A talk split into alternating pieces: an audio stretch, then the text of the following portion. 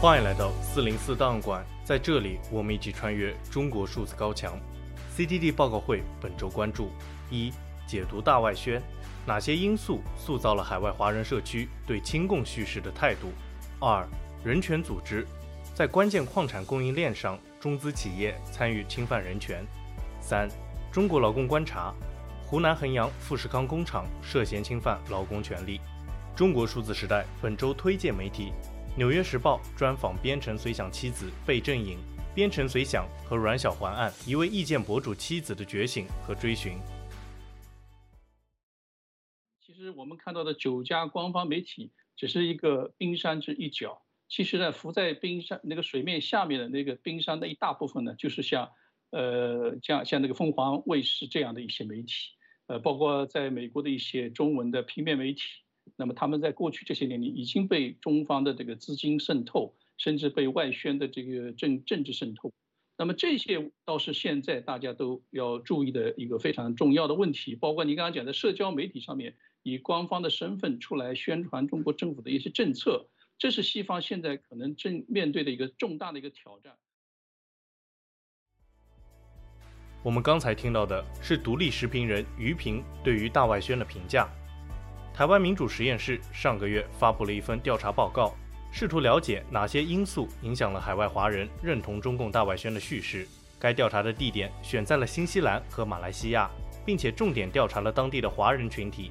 报告得出结论，相较于其他族裔，华人受访者对于大外宣的叙事认同度更高，并且受访者年龄越高，这种可能性也随之越高。在对于中国、美国和亲中共叙事上，两地的不同族群有着不同的看法。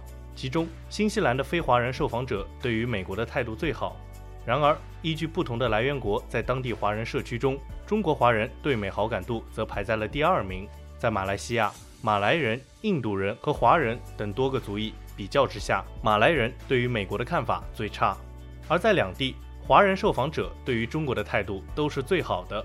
在新西兰的华人群体中，中国华人和大马华人对于中共宣传的认同度相似，都处于高位。报告调查了大外宣的四个主要议题，包括台湾是否是中国的一部分、俄乌战争立场、新冠病毒起源以及维吾尔人遭受迫害。在这些议题中，中国华人和马来华人支持中共的外宣叙事远高于非华人和其他华人群体。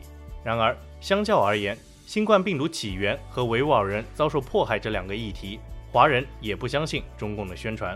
在华人受访者信任大外宣的背后，有着很多深层的因素。在新西兰的华人群体中，那些越是不信任当地政府、不满足民主制度、认同非民主治理的人群，越是认同中共的大外宣。不幸的是，当地华人认同非民主治理的人比例更高。而在马来西亚的华人中，虽然也存在同样的现象，但是那些偏好民主制度的人也有着很高的比例认同中共叙事。此外，两国更加关心种族关系议题的受访者，也有可能更加认同外宣叙事。然而，更令人震惊的是，大马非华人群体中，对于政府的信任、对于民主满意的受访者，反而更相信中共的宣传。最后，报告调查发现，那些没有归属感和对于居住国认同较弱的受访者中，也会更加认同这种大外宣。报告也指出，这份调查受限于样本较小以及两地制度差异，同样存在着局限性。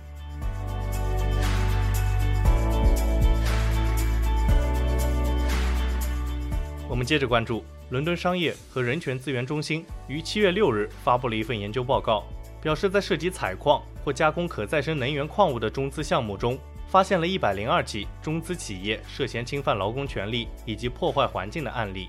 在这些侵权记录中，印尼涉及的指控最多，达到了二十七项，其次是秘鲁、刚果民主共和国、缅甸和津巴布韦。涉事的企业包括五矿资源、紫金矿业、青山控股。以及中国有色矿业集团等多家国有企业。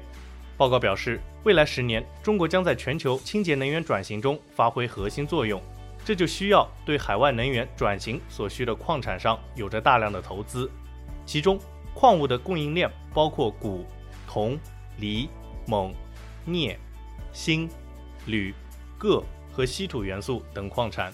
这些矿产对于太阳能电池板以及电动汽车电池等高科技产品至关重要。然而，这些公司在赚取利润的同时，却忽略了劳工权利以及当地居民的人权。在这些指控中，超过三分之二涉嫌侵犯当地原住民的权利。比如，在缅甸2021年军事政变之后，中资企业涉嫌勾结当地军阀开采矿物，污染了当地农田，影响了居民生计。因此，当地居民举行游行示威，反对相关项目，结果遭到了军政府的镇压。超过半数的指控涉及环境破坏，主要涉及水污染、野生动物及栖息地破坏和土壤矿物金属污染等。此外，超过三分之一的指控涉及工人权利，具体主要涉及工作场所的健康和安全风险。比如，同样在缅甸，当地采矿公司雇佣了大量的童工，而这完全违反了联合国的相关规定。最后，报告指出，在涉事的三十九家中资企业中，只有七家公布了人权政策，而在该机构向这些公司寻求置评时，只有百分之十八的回复率。因此，报告对于涉事公司、金融投资机构、行业协会、东道国和中国等利益相关方提出了建议，呼吁关注采矿背后的侵权问题。会赶走一部分人，应该是。他一到淡季的时候，他就把人。这淡季可肯定是，是不是看人家走啊？让人家走嘛。又又在招招一批人，他妈忽悠一批人进来。忽忽，是趁老员工走吗？忽悠。再忽悠一批小职工进来。你看这次这次奖金他妈六六千多块钱，要干五个月之后才有。奖金了？对啊。六千多块钱奖金了。I ID 吗？是招工吗？招工的嘛。招工六，招工有返六千块钱啊。干满六个月才有啊。干满六个月有六千块钱的奖金了。好吧，这个他妈又是套路来的。我们刚才听到的是五月富士康深圳工厂抗议的现场声音。非营利组织中国劳工观察曾在2018年和2019年分别派人调查湖南衡阳富士康工厂侵犯劳工权利的行为。然而，该机构在上月底发布调查报告，称其并没有解决之前的行为，用工待遇依然恶劣。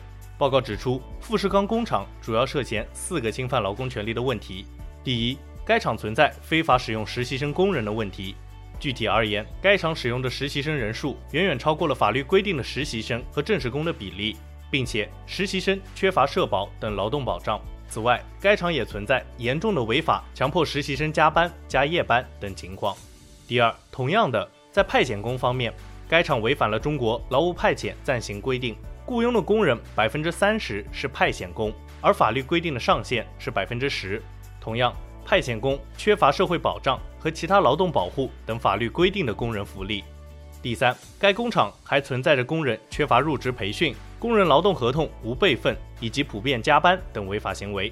报告表示，在入职过程中，工厂没有为派遣工和实习生提供足够的培训，而所谓的培训只是强调公司的纪律要求。此外，在劳动合同方面，派遣工和正式工均不能保留已签订的劳动合同副本。在加班方面，正式工、派遣工、实习生均被要求严重加班，并且每个月加班时间合计超过法定上限三十六个小时。更恶劣的是，对于派遣工和实习生来说，加班也并没有带来加班费。第四，富士康的招聘涉嫌歧视少数民族。报告表示，富士康的外部招聘海报并未体现任何种族和宗教歧视，但在招聘过程中，富士康员工口头表示不接受四大民族，而被排除在外的四大民族具体是维吾尔族、藏族、彝族和回族。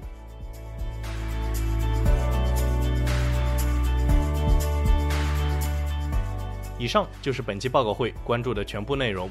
中国数字时代 CDT 致力于记录和传播中国互联网上被审查的信息，以及人们与审查对抗的努力。欢迎大家通过电报、Telegram 平台向我们投稿，为记录和对抗中国网络审查做出你的贡献。投稿地址请见文字简介。阅读更多内容，请访问我们的网站 cddot me dia。